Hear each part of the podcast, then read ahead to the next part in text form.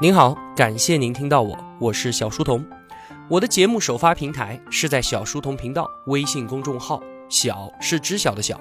所有的音频节目我也会上传到喜马拉雅 FM，在微信公众号内回复两个英文字母 QQ 就可以加入我们的频道交流群。小书童将常年相伴在您左右。本期节目的文案执笔是我的节目策划人李义军。在小李策划这个专栏当中，上一期节目我们引入了一个人物，美国商业史上最成功的上市公司的最大股东查理芒格。这个时代啊，应该没有人不知道沃伦巴菲特，但是啊，其中可能只有很少很少的人知道他的这一位黄金搭档。巴菲特呢，是美国最受尊重和知名度最高的商业领袖，而查理芒格他则有意的避开了镁光灯，选择了相对默默无闻的生活。在过去的五十多年的时间里面，他们两个联手创造了历史上的投资奇迹——伯克希尔，一家由这一对黄金搭档执掌的投资集团。或许你没听过这家公司，但是您一定听说过可口可乐。伯克希尔就是可口可乐最大的股东。在他们接管伯克希尔之后啊，这家公司的市值从一千万美元猛增到了一千三百五十亿。对的，一万三千五百倍的成长。世界经济风起云涌，而这两位老人家却一直坐拥富豪榜的排名，稳如泰山。巴菲特他是这样评价查理芒格的：他说，他拓展了我的视野，我以非同寻常的速度从猩猩进化成了人类，否则我会比现在要穷得多。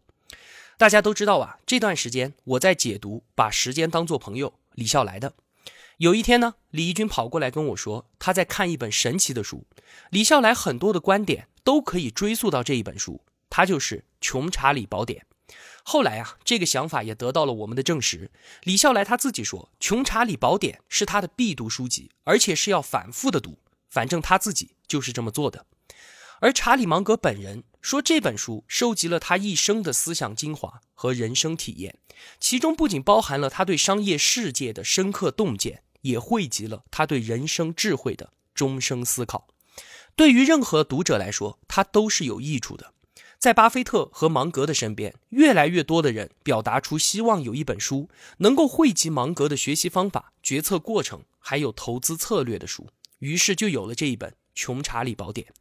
大概因为这位老头太过有钱，很长的一段时间啊，他的思想都被误认为只应该推销给企业家或者是公司的老板。可惜了。用罗振宇的话说，这是一本被严重低估的神作。如此好的书，又岂能让大家错过呢？所以，我们决定啊，我呢继续解读时间，李义军来解读这一本《穷查理宝典》，大家可以对照着来学习。逻辑思维的公众号前两天发过芒格关于人生智慧和商业智慧的清单，非常的精简。但是我们觉得这是远远不够的，因为在没有解读的情况之下，这些经典格言。看起来太过于鸡汤了，读者也没有办法把这些知识内化成自己的一部分。知识是什么？它可能是一本四十块钱的书，可能是一部三十块钱外加一桶爆米花的电影，可能是一堂上万元的课程。但是我们矢志不渝的相信啊，无法内化为自己身体一部分的知识，它的效用是极其低下的。就像是在现实当中啊，一位老师给我们上课，给了一些原理，却不给原因。甚至很少解释原因，这个原理你听到了、了解了，但它并不属于你。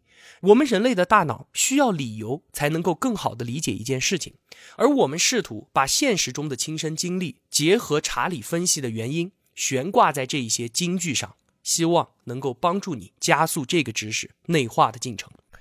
查理芒格说啊，我这辈子遇到的聪明人就没有不每天阅读的，没有一个都没有。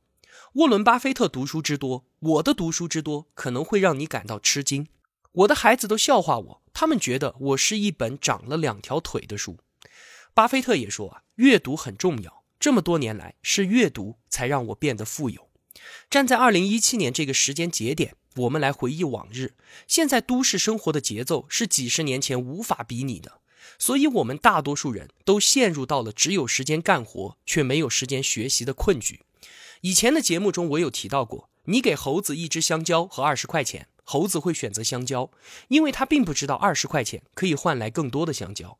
我们嘲笑猴子的愚蠢，但是当我们自己面临金钱和知识的选择的时候，我们又会怎么选呢？是的，也许我们会为了眼前的苟且，受到来自生活的压力和认知的局限，我们会和猴子做出一模一样的选择。这或许是一种不得已，但您应该意识得到，这么做它是有问题的。所以，比起不学习，清单和知识干货当然是好的；而比起清单和干货，深入的解读将会是更好的。但是呢，其实我们并不能代替您自己阅读，这是我们作为终生学习的学生对于知识服务深刻的领悟。希望您可以通过我们的解读，产生真正的内化，产生阅读的兴趣。这个才是我们的价值所在，是我们能为你做的事情。二零一零年初，与查理相濡以沫五十年的太太南希不幸的病逝了。几个月之后，一次意外的事故又导致查理芒格仅存的右眼丧失了百分之九十的视力，致使他几乎一度双目失明。这对于一位八十六岁视读书思考胜于生命的老人来说，两件事情的连番打击可想而知。但是查理依然是那样的理智、客观、积极，还有睿智。他既不怨天尤人，也没有消极放弃，在平静中积极地寻求着应对的方法。他尝试过几种阅读机器，甚至一度的考虑过去学习盲文。后来奇迹般的，他的右眼又恢复了百分之七十的视力。即使查理真的失去了全部的视力，我相信他依然能够找到方法，让自己的生活变得有意义而又充满效率。这就是查理芒格，一位如今九十三岁的老人家。至今，他还在工作，他还在用实践证明自己的智慧和信仰能够带来丰足的人生。历来，他对自己的智慧和盘托出，毫不私藏。而这本书又是市面上收集他的材料最全面、最客观的书籍，是由他的学生喜马拉雅资本的创始人李路。这个喜马拉雅可不是我们经常说的那个喜马拉雅 FM，它是一家美国的私募基金公司，就由李路担任了这本书的翻译和最后的把关工作。他熟悉查理的思想和语言风格，确保了这本书的客观性。所以啊，在接下来的节目当中，您将获得查理芒格认为最有用的商业智慧，如何赢得精彩的人生，以及一场公认的查理最精彩的演讲。一场关于人性深刻洞察的演讲，终生学习，我们应该学什么？怎么去学？是的，我们不会遗漏他那个最著名、最厉害的多元思维模型。这些都是查理芒格毫无保留的人生思考和商业判断。在听完节目之后，您会发现，查理芒格不但能够洞察事物的本质，而且往往表达的一针见血。一九八六年，查理芒格他在哈佛大学发表了这一次演讲。他用逆向思维反面阐述了一位毕业生如何过上痛苦的生活。很有意思的是，他在这一场演讲中全部都在说反话。他开出的四味药方实在是过于精彩，别说是毕业生了，就算是而立之年的我们听了之后啊，都深受启发。我们的节目就从这一场演讲起航，来一起品味查理的价值体系和他的智慧。查理芒格给我们的第一味药，他说要反复无常。不要虔诚的做你正在做的事情，只要养成了这个习惯，你们就能够绰绰有余的抵消掉你们所有优点所产生的效应，不管那些效应原来有多么的巨大。如果你们喜欢不受信任，并且被排除在对人类贡献最杰出的人群之外，那么这味药非常的适合你们。养成这一个习惯，你将永远扮演预言中兔子的角色。只不过啊，现在跑得比你们快的不再是那一只优秀的乌龟，而是一群又一群平庸的乌龟，甚至还有拄着拐杖的平庸的乌龟。我必须警告你们，如果不服用我开出的第一味药，即便你们最初的条件并不好，你们也可能很难过上痛苦的日子。我有个大学的室友，他以前啊患有严重的阅读障碍症。现在也是，但他算得上是我认识的人当中最可靠的。他的生活到目前为止很美满，拥有着出色的太太和子女，掌管着数十亿美元的企业。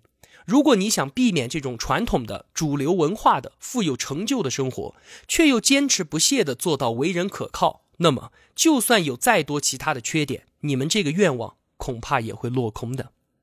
说到到目前为止很美满这样一种生活。我忍不住想起一位富裕的国王，后来啊，他沦为了敌人的阶下囚。就在被活活烧死之前，他说：“我现在才想起历史学家索伦说过的那句话：在生命没有结束之前，没有人的一生能够被称为是幸福的。这是第一味药。查理芒格为痛苦生活开出的第二味药是：尽可能从你自身的经验获得知识，尽量不要从其他人的成功或者失败的经验中广泛的吸取教训，不管他们是古人还是今人。这一味药啊，肯定能够保证你们过上痛苦的生活，取得二流的成就。只要看看身边发生的事情，你就能够明白，拒不借鉴别人的教训所造成的后果。人类常见的灾难全部都毫无创意：酒后驾驶导致的死亡，鲁莽驾驶引起的残疾，无药可治的性病，加入邪教后变成的行尸走肉，由于重蹈前人显而易见的覆辙而导致的生意失败。避免广泛吸取知识的另一种做法，就是别去钻研那些前辈们的最好成果。这一味药的功效在于让你们尽可能的得到更少的教育。如果我再讲一个简短的历史故事，或许你们可以看得更清楚，从而更有效的过上与幸福无缘的生活。从前有个人啊，他勤奋地掌握了前人最优秀的成果。尽管开始研究分析几何的时候，他的基础并不好，学得非常的吃力。最终，他本人取得的成就依然引起了众人的瞩目。他是这样评价自己的成果的：“如果说我比其他人看得更远，那是因为我站在了巨人的肩膀上。”他的骨灰如今还埋在西敏斯特大教堂里面，墓志铭是：“这里安葬着永垂不朽的。”牛顿爵士，查理芒格为我们的痛苦生活开出的第三味药。当你们在人生的战场上遭遇第一、第二或者第三次严重失败的时候，那么就请意志消沉，从此一蹶不振吧。因为即便是最幸运、最聪明的人，也会遇到许许多多的失败。这味药必定能够保证你们永远深陷在痛苦的沼泽当中。为了让你们过上头脑混乱、痛苦不堪的日子。我所开的最后一味药是，请忽略逆向思维，因为许多难题只有在逆向思考的时候才能得到最好的解决。比方说，当年几乎所有人啊都在试图修正麦克斯韦的电磁定律，以便能够让它符合牛顿的三大运动定律。然而呢，爱因斯坦他却转了个一百八十度的弯，修正了牛顿的定律，让它来符合麦克斯韦的定律。结果他发现了相对论。作为一个公认的传记爱好者，我认为啊，假如达尔文是哈佛1986年毕业班的学生，那他的成绩大概只能排到中等。然而，现在他是科学史上的大名人。如果你们希望将来碌碌无为，那么千万不能以达尔文为榜样。达尔文能够取得这样的成就，主要是因为他的工作方式。这种方式啊，有悖于我刚才列出来的所有痛苦法则。而且还特别强调了逆向思考，他总是致力于寻找证据来否定自己的理论，无论他对这个理论有多么的珍惜，无论这种理论是多么的来之不易。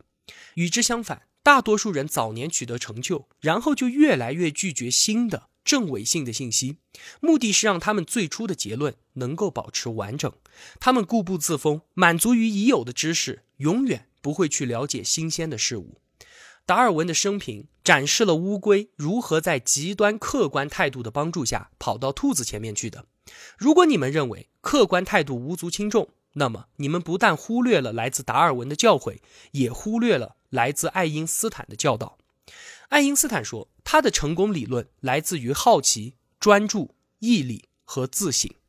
他所说的自省，就是不停的试验与推翻他自己曾经深爱的想法。最后，尽可能的减少客观性，这样会帮助你减少获得世俗好处所需要做出的让步，以及所要承受的负担。因为客观态度并不只对伟大的物理学家和生物学家有效。如果你们认为忠实于自己就是永远不改变你们年轻时的所有观念，那么你们不仅将会稳步的踏上通往极端无知的道路，而且还将走向事业中不愉快的经历。给你们带来的所有痛苦，我们稍微回顾一下吧。第一味药要反复无常，不要虔诚的做你正在做的事情。第二味药，尽可能的从你自身的经验获得知识，尽量不要从其他人的成功或者失败中吸取教训。第三味药，当你们在人生的战场上遭遇到第一、第二或者第三次严重失败的时候，那么就请意志消沉，从此一蹶不振吧。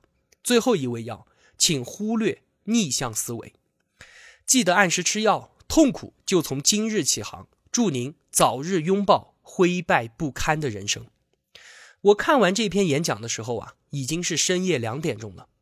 我点起一根烟，在玻璃窗前，烟雾勾勒出了四个词语：专注、学习失败、积极、学会自我质疑。透过眼前的纱窗，这个时刻我感受到整个昆明的晚风都在向我吹来。好了，本期节目就是这样了。如果我的付出有帮助到您，也希望您愿意帮助我。一个人能够走多远，关键在于与谁同行。我用跨越山海的一路相伴，希望得到您用金钱的称赞。我是小书童，我在小书童频道与您不见不散。